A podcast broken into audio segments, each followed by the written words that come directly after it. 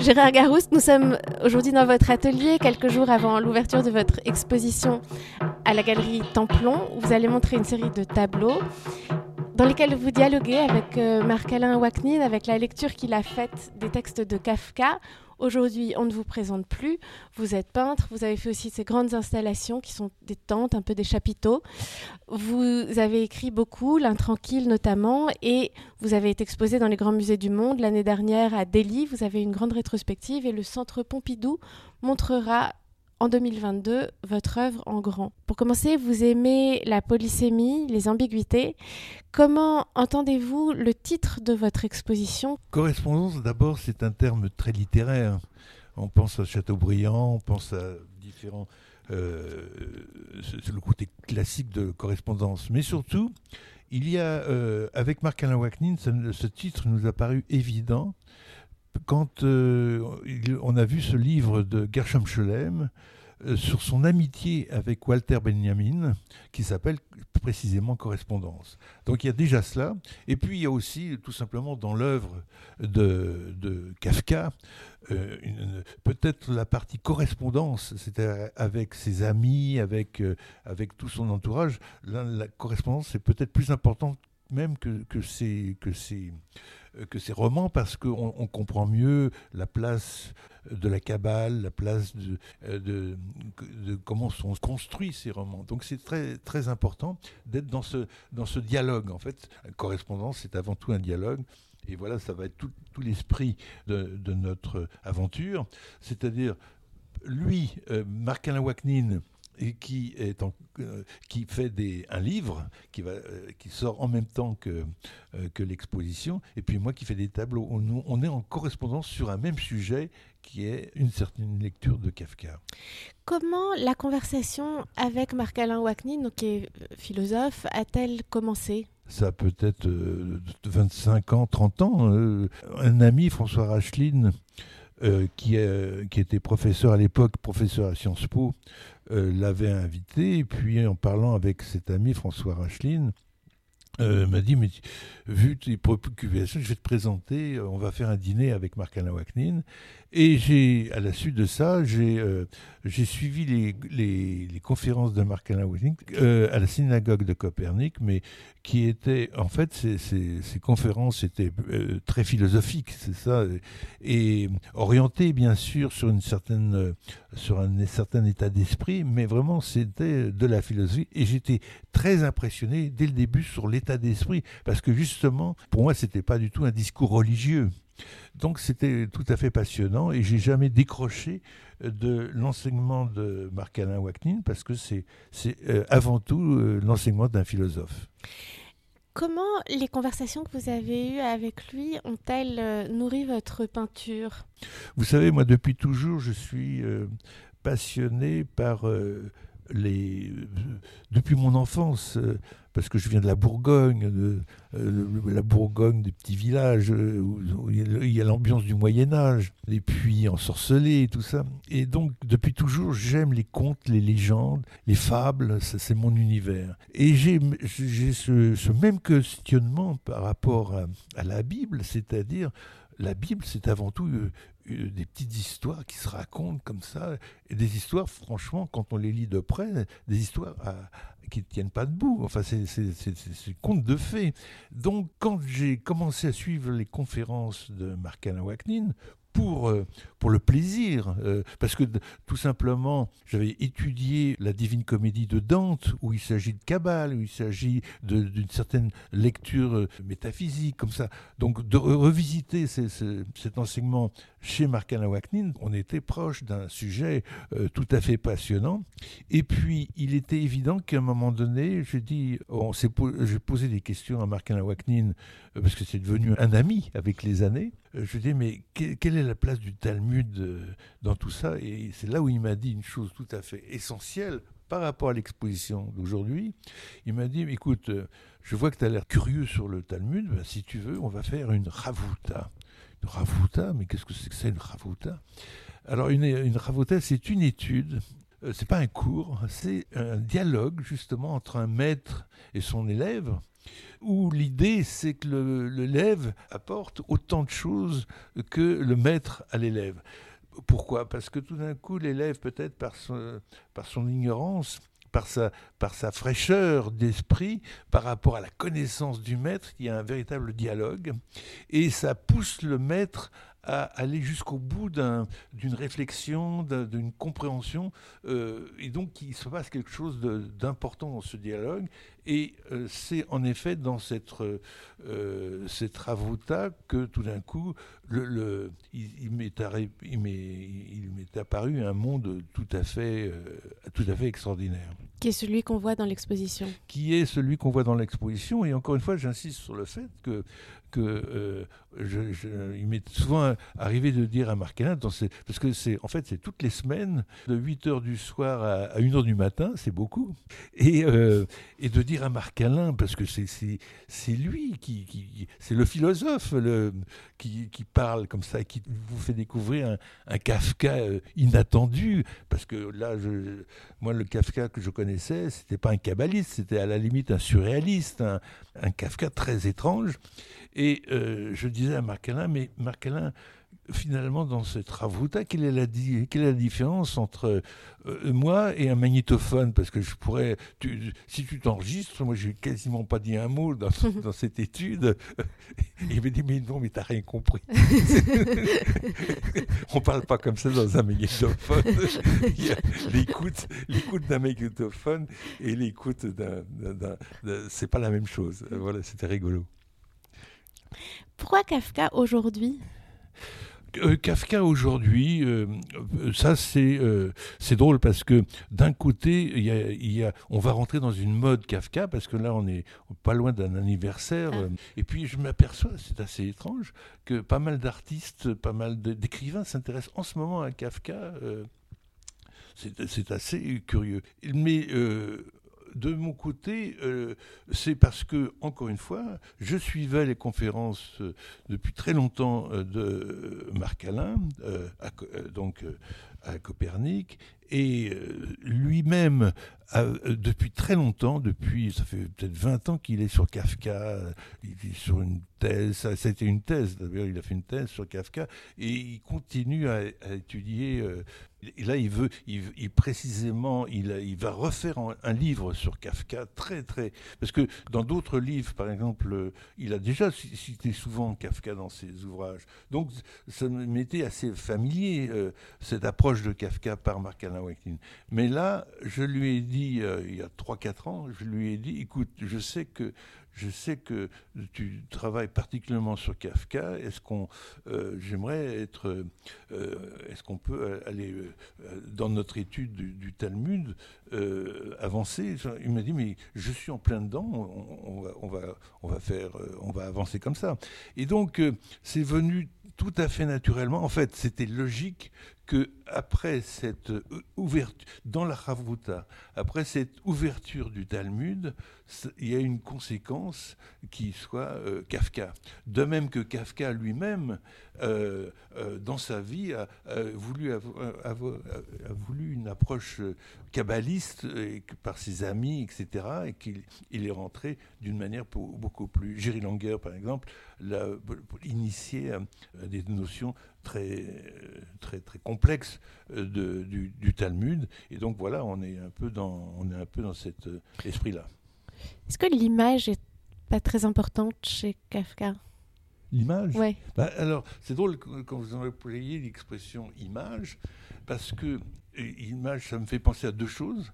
À image idole, c'est-à-dire des images. Moi, je fais, je fais des idoles à, longueur de journée. Et puis, dans, dans image, il y a l'idée de récit. C'est-à-dire que, par exemple, quand quand vous faites un rêve, cette nuit, vous avez fait un rêve. Bon, bah, si vous pouvez raconter votre rêve, c'est bien parce que est, il est en image ce rêve. Entre l'image et le récit, ça, ne fait qu'un. Ce qui est écrit euh, dans la Bible, vous pouvez le peindre. D'ailleurs, on s'en est pas pris, on s'en est pas privé à, la Renaissance. Donc, l'importance de, l'image chez Kafka, c'est tout simplement que c'est l'importance qu'il attache au récit. Et c'est ça qui est extraordinaire à, à développer et à comprendre c'est que si à un moment donné, un penseur, un kabbaliste comme Gershom Scholem dit si vous voulez comprendre quelque chose à la Kabbale, lisez Kafka, c'est bien que euh, en lisant Kafka, on passe obligatoirement par le récit, puisqu'il écrit des romans qui se racontent.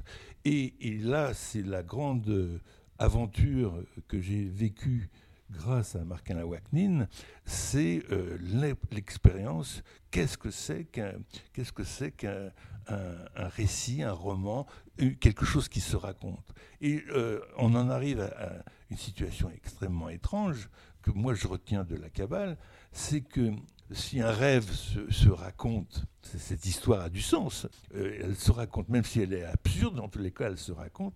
Mais ce qui se raconte est un socle par rapport aux mots. C'est-à-dire, ce qui se raconte est une, est une succession de mots et de lettres qui mettent en valeur les mots. Et ce qui compte, c'est les mots. Mm. C'est pas l'histoire. L'histoire, ça peut être n'importe quoi. Et ça, on le comprend complètement dans le Talmud. Ça, on le comprend complètement dans le Talmud parce que tout d'un coup, dans le Talmud, il y a des raisonnements qui sont euh, complètement fous. Euh, je vais vous, vous donner. Euh, c'est un peu long comme réponse. Je vais carrément. Oui. C'est que par exemple, il y a un passage que j'ai fait quelques tableaux sur ce thème, pas qui ne sera pas dans cette exposition-là, mais qui était dans l'exposition précédente, euh, le Talmud pose la question. Euh, déjà, tous les maîtres se posent beaucoup de questions. C'est un verset. Ah oui, non, j'ai pas terminé le verset. C'est euh, vous chassez la mer, vous prenez les hommes, et vos jours en seront prolongés. Vos jours en seront prolongés. C'est curieux parce que dans toute la Bible, il n'y a que deux fois l'expression et vos jours en seront prolongés. la première fois, c'était dans les dix paroles. Tu, honore ton père et ta mère, et tes jours en seront prolongés. Et puis là, c'est euh, euh, chasse la mer euh, et, tes, jours en seront plongés. Mystérieux, pourquoi c'est important par rapport à un nid d'oiseaux? Alors, les maîtres ont chacun des théories, mais dans le Talmud, dans le Talmud, la manière dont on va travailler le Talmud, c'est en attachant d'importance à chaque mot. C'est-à-dire, si par hasard en chemin, ah bon, qu'est-ce que c'est qu'un chemin? Je, veux dire quoi un chemin? Est-ce que bon, un chemin, oui, euh, c'est un, sentier euh, dans, euh, dans, une prairie, c'est un chemin. Mais est-ce que est-ce que un, aigle qui tourne dans le ciel, qui fait des ronds parce qu'il a repéré une souris dans la prairie et avant de piquer sur la souris, il fait des ronds. Est-ce que c'est est-ce que c'est un chemin? Est-ce que s'il y a un s'il y a un nid sur un nénuphar euh, euh, et, que le, et, que le, et que le nénuphar se déplace, se déplace sur une rivière, est-ce que le déplacement, est-ce que le cours de la rivière, est-ce que c'est un chemin? Est-ce que qu'est-ce qui se passe si tes jours en seront prolongés? Si tu, si tu fais la mitzvah, si tu fais cette action, tes jours en seront. Et alors, le, le, Talmud raconte l'histoire suivante.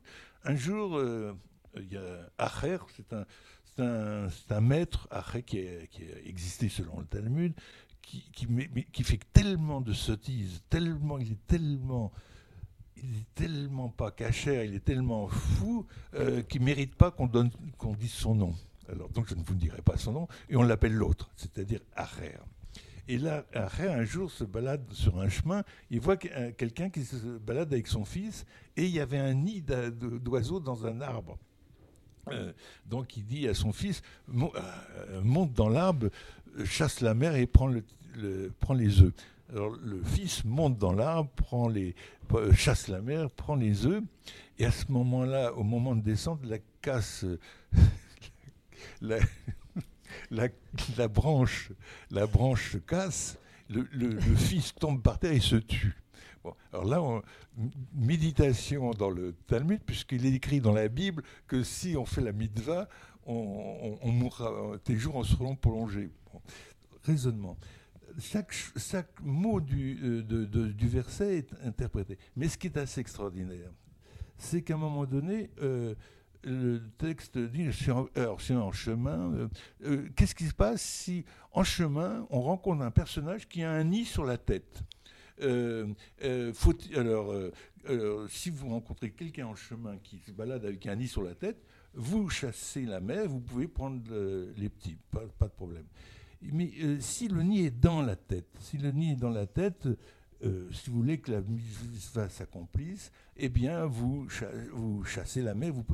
Mais là, ça y est, on n'est plus dans la, on est, on est dans le, on est dans les mots, là, on n'est plus dans l'histoire. Parce que ce que vient faire le fait qu'un nid dans la tête, ça, on n'est plus, plus dans quelque chose qui, se, raconte. On est dans, une sorte de rêve, dans, la logique d'un rêve.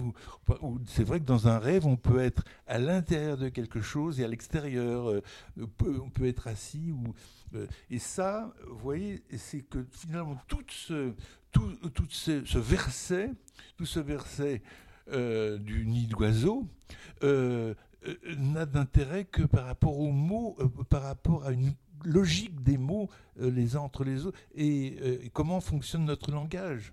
Très rapidement, on sera obligé de passer par l'idée de comment ça fonctionne dans notre tête, et donc des notions très importantes, euh, enfin très modernes, je dirais, où on va être en plein structuralisme, sémiologie, des, soucis d'aujourd'hui. Et là, on est pourtant dans le, Talmud de l'origine. Ce qui rejoint cette notion que vous avez, je crois, élaborée avec euh, Marc-Alain Wacknin du Altneukunst. Alors, Altneukunst, euh, euh, c'est donc ça, c'est là on est en plein dans le dans le, passé du Talmud. Dans ce que je viens de vous raconter, on est vraiment dans un passage du Talmud. Il n'y a pas dans le Altneukunst, il y a une autre notion. le Altneukunst que, que, que développe Marc-Alain Wacknin, c'est qu'il y a à la fois la notion du passé, à la fois la notion du, présent. Là, on n'est pas dans le présent. Euh, on est dans le passage du Talmud, on n'est pas dans le présent. Et euh, dans, cette idée de Kunz, il y a cette notion d'oubli d'oubli, cette idée d'oubli. C'est-à-dire qu'à la limite, par exemple, ce qui peut se passer, là, moi, on était dans l'Ancien Testament, selon l'expression même qu'emploie Kafka. Kafka parle d'Ancien Testament. Il pourrait parler du Tanar, par exemple, mais lui, il parle de l'Ancien Testament.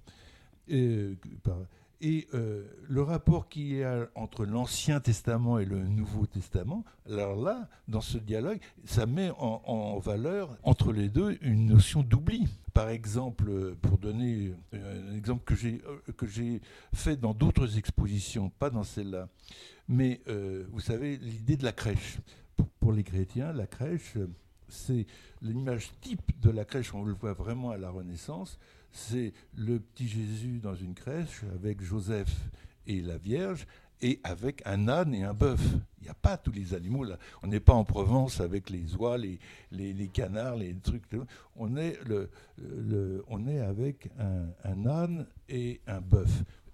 Et, pourquoi, pourquoi cette importance de l'âne Parce que euh, ça, c'est le Nouveau Testament. À la limite, c'est même, euh, c'est même, euh, c'est pas dans les évangiles la, crèche, c'est dans les évangiles apocryphes. C'est-à-dire, c'est, mais c'est complètement présent puisque c'est complètement dans notre religion chrétienne, puisque n'importe qui sait bien ce que c'est qu'une crèche. C'est le nouveau. Mais dans l'ancien, d'où vient ce nouveau âne et bœuf? C'est pas n'importe quel animal, animal c'est pas n'importe quel animal. C'est en référence au début euh, d'Ésaïe, où le peuple a été dispersé parce qu'on considère euh, qu'il s'est mal conduit, etc. Et Ésaïe, le prophète, fustige son peuple et dit euh, Fils d'Israël, comment vous vous conduisez? Vous n'avez rien compris. Vous ne me voyez pas, vous ne voyez pas que euh, ma présence, même un âne et un bœuf dans une crèche sont capables de reconnaître leur maître. Et moi, vous n'êtes pas capable de reconnaître mon, qui je suis. Et donc, s'il y a un âne et un bœuf dans, euh, dans la crèche, c'est pas parce qu'ils reconnaissent Jésus comme le, comme le Messie. Je voudrais qu'on parle de l'élaboration des tableaux. Vous dites souvent que un tableau, c'est d'abord un sujet, et ce que vous venez de raconter donne bien à comprendre la manière dont le jeu avec les mots peut vous conduire au sujet des tableaux. J'allais dire, euh, faites-nous entrer dans votre atelier, mais je crois que avant l'entrée dans l'atelier, vous dessinez énormément et vous dessinez quand il y a des cafés dans les cafés, quand il n'y a pas de café, peut-être, je ne sais pas, dans la campagne normande. Comment, une fois que vous avez déterminé un sujet, commencez-vous à élaborer les images? La phase des carnets sont extrêmement importants parce que je ne commence jamais un tableau directement sur le tableau. Je ne suis pas dans l'atelier pour euh, réfléchir. Dans l'atelier, c'est l'action. D'ailleurs, il est, il est grand, il est froid, il faut se bouger. c'est volontairement pas un endroit agréable. C'est pas, c'est un endroit où on s'agite, on travaille, on fait. Ce que je viens de vous dire là, par exemple, sur le nid d'oiseau dans la tête, bon voilà, je trouve que c'est un sujet complètement incroyable euh, de mettre en valeur les mots, mais comment Par une histoire. Donc on est dans un récit. Quelle est, quelle est la place par rapport à, moi qui va faire une image, euh, comment, quelle va être la relation entre cette histoire et, mon image. Et ça, après, il y a presque des dessins automatiques qui viennent dans les carnets.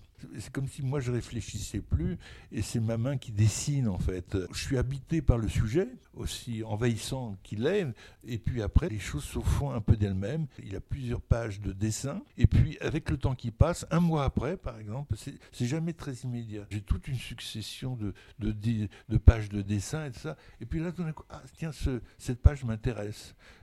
Et puis, euh, souvent, c'est pas ce que j'attendais. C'est-à-dire que j'avais peut-être un, sujet très précis, avec un arbre, un truc comme ça, et puis ça me fait penser à autre chose, et puis, hop, tout d'un coup, cet arbre, je le pique, je, vais faire des nouveaux dessins, et puis je vais partir sur un autre mythe. Ça va être, par exemple, un arbre comme le caroubier, et puis tout d'un coup, je vais travailler l'arbre et en faire un caroubier, alors que je n'avais pas du tout prévu au départ. Vous voyez, donc il y a un côté euh, automatique, association libre, comme en psychanalyse, comme ça il faut trouver une vraie liberté comme le fait de d'écrire un rêve. le rêve, par définition, il est complètement aléatoire, complètement libre.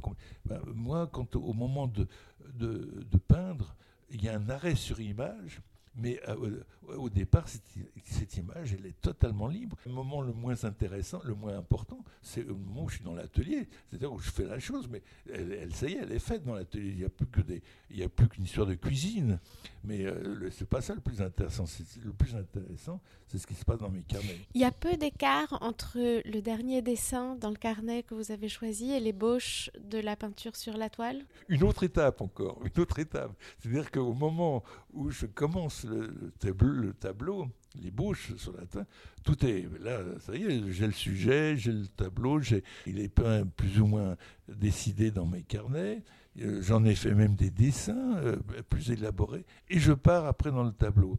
Et, euh, eh bien, rien n'est définitif. Tout d'un coup, en faisant le tableau, j'emploie souvent cette expression, j'ai l'impression qu'en commençant le tableau, à un moment donné, c'est le tableau qui me dit bon, écoute, maintenant c'est moi qui prends le relais, c'est moi qui décide. c'est plus moi qui fais le tableau, c'est le tableau qui se fait lui-même parce que euh, il met pas les couleurs que j'avais prévues. Il, prend la situation et je, suis euh, le tableau avec presque un jeu de mots entre suivre et, être. Mais euh, il y a un côté comme ça de, suivre le tableau. Il y a, dans vos tableaux souvent des grands fonds monochromes euh, colorés qui traduisent des, atmosphères, des humeurs. Il y a des, oranges, des rouges très vifs, il y a des bruns parfois, et puis il y a ce vert amande euh, qui revient à plusieurs reprises, notamment dans les tableaux de l'exposition, qui rappelle les, couleurs du Gréco, par exemple, ou du Tintoret, qui vous sont très chères, vous l'avez dit souvent. Comment viennent ces atmosphères colorées? Là aussi, elles s'imposent d'elles-mêmes? Non, là, euh, là ces, atmosphères colorées, avant tout, la couleur de base, c'est cet ocre rouge. Cet ocre rouge, il vient euh, simplement de, de, comprendre comment fonctionne la peinture classique. Et dans la peinture classique, euh, en m'attardant sur Poussin. Poussin, il y a un peu l'idée du siècle d'or de la peinture, c'est-à-dire on est au cœur même de, la, de notre culture, de l'histoire de l'art, de la peinture. Et chez Poussin, vous remarquerez qu'il y a une ébauche et qui est toujours euh, très chaude et très rouge comme ça. C'est un ocre rouge. Euh, avec les romantiques, par exemple, cette, ébauche va devenir beaucoup plus froide. C'est chez David, chez, ça va être un, un, brun vert, par exemple. Euh, bon, là, moi, je me sens plus proche de Poussin. J'aime bien cette ébauche chaude parce que si vous mettez des couleurs froides sur cette ébauche chaude, même ces couleurs froides vont être chaudes et j'aime bien cette idée-là. Moi, j'aime bien chauffer les tableaux. Euh, je voudrais que ma peinture soit très euh, euh, comme le Tintoret ou comme le Gréco, c'est-à-dire cette, atmosphère très très chaude. Voilà. Donc voilà, c'est une question de goût et de, de respect, respecter un métier classique. Quoi. on est en plein classicisme au, niveau de, choisir une ébauche chaude comme ça, euh, un rouge de Pouzol, un, oxyde de fer rouge, tout ça est, extrêmement classique. Et je vous dis après les verts. Alors les verts, ce, sont des couleurs finales, mais je ne fais pas une ébauche en, vert. Je, reprends le mot classique que vous avez euh, très souvent utilisé pour l'opposer à l'indien vous êtes le classique et vous êtes l'indien. Vous êtes le classique peut-être pour les matières picturales, pour les glacis que vous utilisez. Vous êtes l'indien pour les sujets aux accents surréalisants ou expressionnistes. Est-ce que votre euh, technique picturale, euh, la manière dont vous, utilisez les glacis, la manière dont, vous travaillez la couleur, a évolué au cours des années récentes? Euh, oui, il y a une, y a une facilité. Les choses euh, deviennent de plus en plus faciles pour moi euh, parce que simplement avec les années, euh, il y a, comment dire, il y a le métier se fait de plus en plus facilement et, et l'aventure est de, de, de, de, plus en plus ludique parce que vous savez, je souffrais beaucoup dans mes premières peintures, parce que je m'en sortais pas, parce que j'étais pas content des, j'étais pas content des résultats, des couleurs, etc. Vraiment, je j'étais pas content. Et là, j'en suis au stade. Après, il y a eu, euh, mais là, vraiment, j'en suis au stade où je m'amuse beaucoup. Euh, mais ça vient avec l'âge et l'expérience. C'est simplement une question d'expérience. Et donc, je suis toujours dans le même métier, je suis toujours dans la même couleur. Euh, dès que j'ai commencé à peindre, j'ai aimé Tintoret le Gréco. J'ai appris à peindre avec eux, euh, plus qu'avec d'autres artistes. Après, j'ai évidemment apprécié Manet, j'ai apprécié euh, Goya, j'ai apprécié euh, même Velasquez, tout ça. Mais tout d'un coup, là, avec par exemple Giorgio de Chirico, là, on commence à s'amuser parce qu'il pas mal. Donc on peut, on peut se payer le luxe de mal peindre, et, c'est en même temps génial, parce que qu'est-ce que ça veut dire mal peindre, qu'est-ce que ça veut dire génial et tout ça.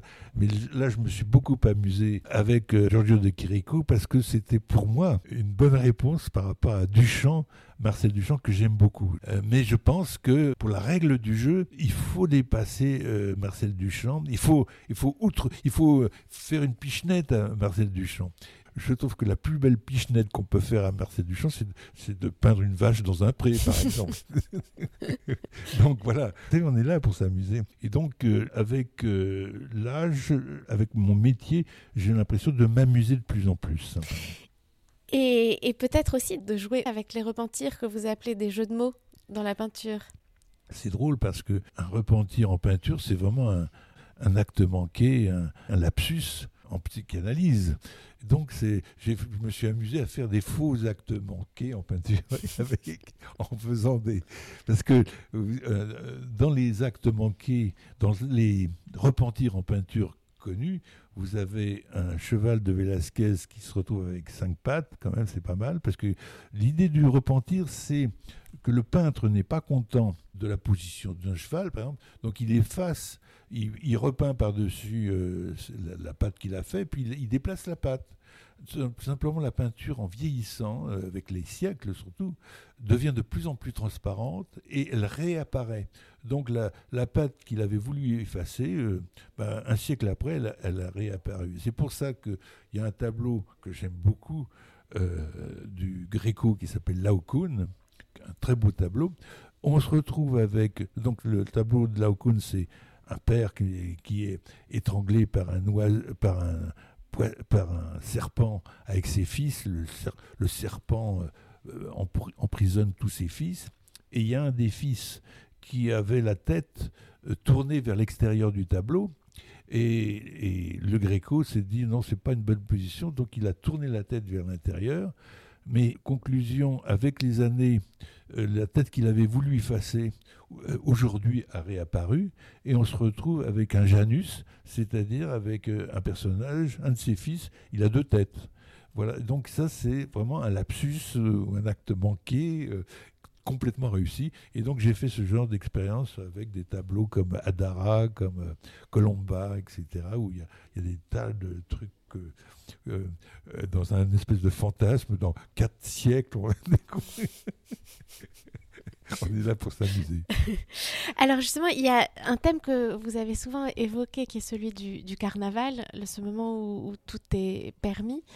Euh, il y en a un autre que vous avez peut-être un petit peu moins souvent évoqué, mais dont vous parlez dans le livre d'entretien que vous venez de faire avec euh, Catherine Grenier, qui est celui du cirque. Le sujet du cirque, c'est un thème que j'adore, que il y a beaucoup de peintres qui l'ont abordé, mais euh, moi, je ne voyais pas ma place encore euh, dans cette histoire-là. Il faut que ça corresponde à, tout d'un coup à quelque, quelque chose qui, qui s'impose à moi. Vous voyez, il ne suffit pas aussi que je choisisse, ça j'ai déjà choisi, mais il faut que ça vienne à moi, cette idée-là. Et puis là, c'est venu tout à fait par hasard, euh, c'est-à-dire euh, en connaissant, en ayant découvert les, les, lois de Maxwell, qui est la, la décomposition de la lumière. Et ça, je trouve ça fascinant que la lumière soit mise en équation, c'est quand même trop bien. Et simplement, euh, par contre, j'ai des notions d'hébreu euh, pour avoir étudié la, Bible, en tous les cas l'écriture. Et euh, vous savez que la Bible commence par justement or, veillez or, que la lumière soit et la lumière fut. Et donc cette expression qui a beaucoup de mal à se traduire en français, c'est c'est pas une bonne traduction en français parce que à lire les mots, là on revient aux mots, il y a une sorte d'accomplissement immédiat. C'est comme si le fait de dire s'exécutait. Mais ce qui est assez étonnant, c'est que ça n'existe pas en français. C'est-à-dire en français, on ne peut que construire une phrase. Que la lumière soit, premier temps, et la lumière fut, deuxième temps. Ça, en hébreu, c'est pas comme ça que ça se passe. C'est au moment où on le lit, c'est déjà accompli c'est comme la lumière, c'est à la vitesse de la lumière. Donc c'est assez euh, équivalent à l'équation mathématique que je ne comprends pas, mais qui veut dire à peu près la même chose. Et, donc, généralement, on dit des mathématiques, euh, euh, pour moi, c'est de l'hébreu, alors que pour moi, c'est de l'hébreu. donc, c'est assez drôle. Et donc, là, cette correspondance, là, on va le dire aussi, entre cette équation mathématique de Maxwell et euh, euh, ce verset euh, de la Genèse, de Bereshit, de la Genèse de, la Torah, bien tout d'un coup, vu que ça me donne l'idée de faire le clown blanc, l'Auguste et le clown blanc. Parce que l'Auguste, c'est l'Indien dans cette histoire. Bariolé, le clown de, fou qui se roule par terre, qui a un nez rouge, qui, qui tombe partout par rapport au clown blanc qui est, euh, euh, qui est euh, la lumière. il a un habit de lumière, il a des paillettes, il est habillé en blanc, il a un maquillage impeccable, un œil perçant, il a toutes les qualités du classique, le, clown blanc. C'est pas un hasard, hein, il faut que ça fonctionne comme ça au cirque. Hein. Il est fait pour qu'on le voit de loin, il est fait pour qu'un enfant de, de 6 ans comprenne qui est ce personnage, rien que par son apparence. Euh, un enfant découvre ce que c'est que le classicisme. et, et l'Auguste, il voit ce que c'est qu'un Indien, enfin dans mon langage, il voit ce que c'est qu'un Indien, cette espèce de personnage tordu, mais qui a pour moi euh, euh, toute l'intuition. C'est-à-dire au cirque, l'Auguste, c'est lui qui fait rire. Le clown blanc, il fait pas marrer du tout. Le clown blanc, il, est sévère, il, il comprend pas à la limite ce que fait son copain de l'Auguste, il trouve le trouve débile, son, son copain, il trouve qu'il fait que des conneries. Alors que, et les, mais les enfants, euh, ils sont complices avec, euh, ils sont complices avec l'Auguste. Et c'est quoi cette complicité? C'est l'humour, l'intuition. On est là dans l'humour il faudrait qu'on développe un peu l'idée de ce que c'est que l'humour. Et ça passe par le silence, ça passe par une compréhension qui passe plus par les mots. Ça, va au-delà de. Là, on est au cœur, au cœur de la. J'ai envie de vous dire, on est au cœur de la lumière, justement. Et les confettis? Les, les confettis. Il faudrait vraiment que vous posiez cette euh, question à, à Marc-Alain Wagnin, parce que là, par exemple, dans cette histoire de, de, du cirque, on, est vraiment dans mes, dans mes soucis personnels, mais alors là, dans les confettis, on est vraiment dans les soucis de, Marc-Alain Wagnin. Et euh, Marc-Alain Wagnin a découvert que des confettis en, en italien, ça se dit coriandoli, coriandolo.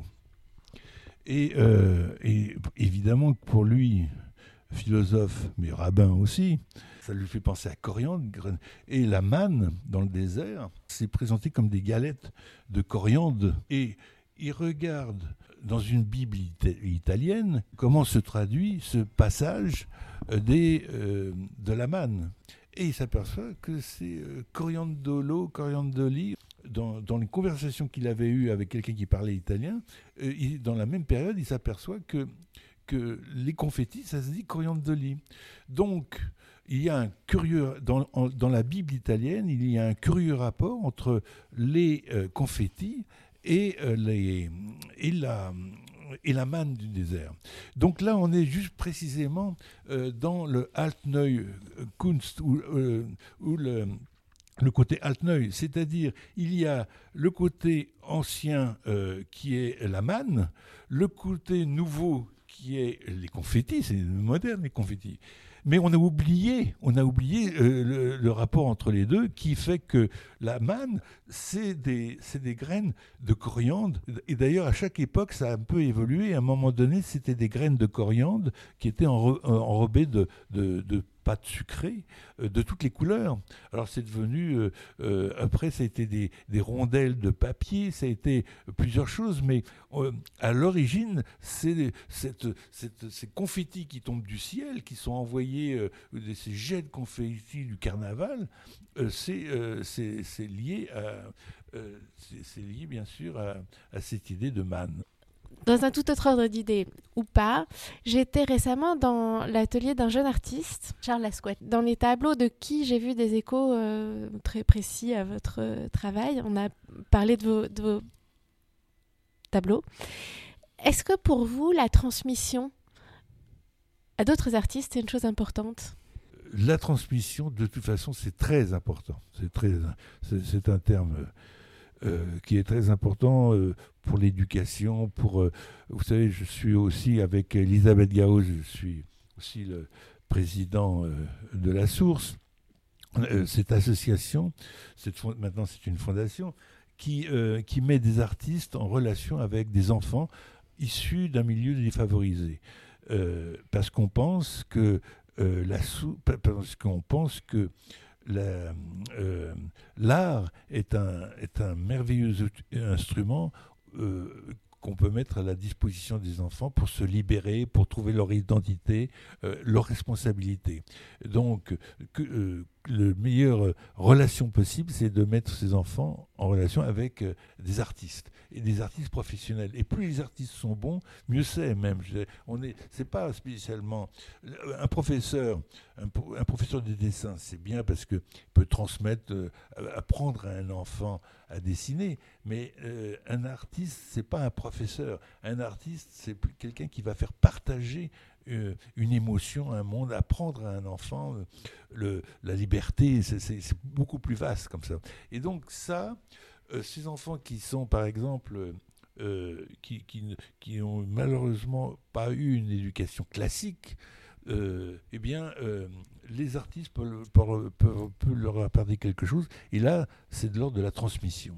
Maintenant, maintenant si euh, si des, artistes, des jeunes artistes sont, sont, euh, influencés par euh, ma peinture, c'est bien d'être le relais de quelque chose.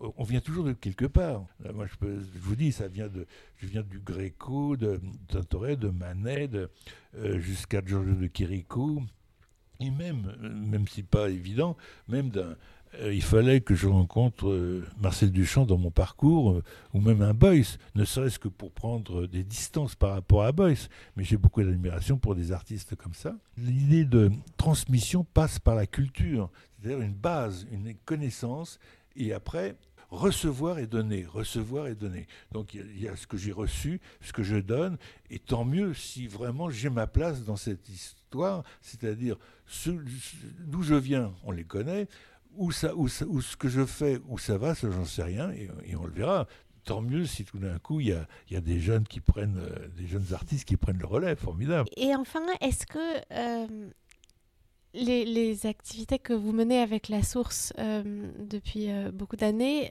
d'une certaine manière, vous considérez qu'elles nourrissent votre peinture aussi, ou ce sont deux territoires de votre vie qui finalement vivent côte à côte mais séparément? Au niveau du, de, de, mon métier de peintre, en tous les cas, ni la Kabbale, ni le Talmud, ni Kafka, euh, euh, euh, on est de relation avec le monde de la source. Par contre, par contre, pour moi, mon, ma vie prend plus de sens à la limite à la source que, que dans mon atelier. Mon atelier, mes tableaux, ils sont faits pour mes, tableaux, ils sont faits pour, euh, pour vivre, mais le, euh, la plus belle chose de mes tableaux, c'est pas qu'ils atterrissent dans un musée. un musée, ça dépend du conservateur. Il y a des conservateurs qui vont aimer ce que je fais, d'autres qui vont pas aimer. Mais euh, à la limite, je m'en fous un peu. c'est pas ce qu'il y a de plus important. C'est pas de faire une rétrospective au Centre Pompidou, ce qu'il y a de plus important. Mais de savoir que grâce au fait de vendre, mes tableaux et qu'il y a des collectionneurs qui achètent mes tableaux, ça me permet de développer la source. Alors là, tout d'un coup, je me sens dans la société à une bonne place parce que j'ai un rôle dans la société, non pas par rapport au Centre Pompidou, mais par rapport à, à ces enfants que je ne connais pas, mais grâce à moi, ils, travaillent avec d'autres artistes et ils font des, ils sont dans l'univers de l'art. Ça, c'est voilà, le, tout d'un coup, on est dans l'art, mais euh, pas du tout directement.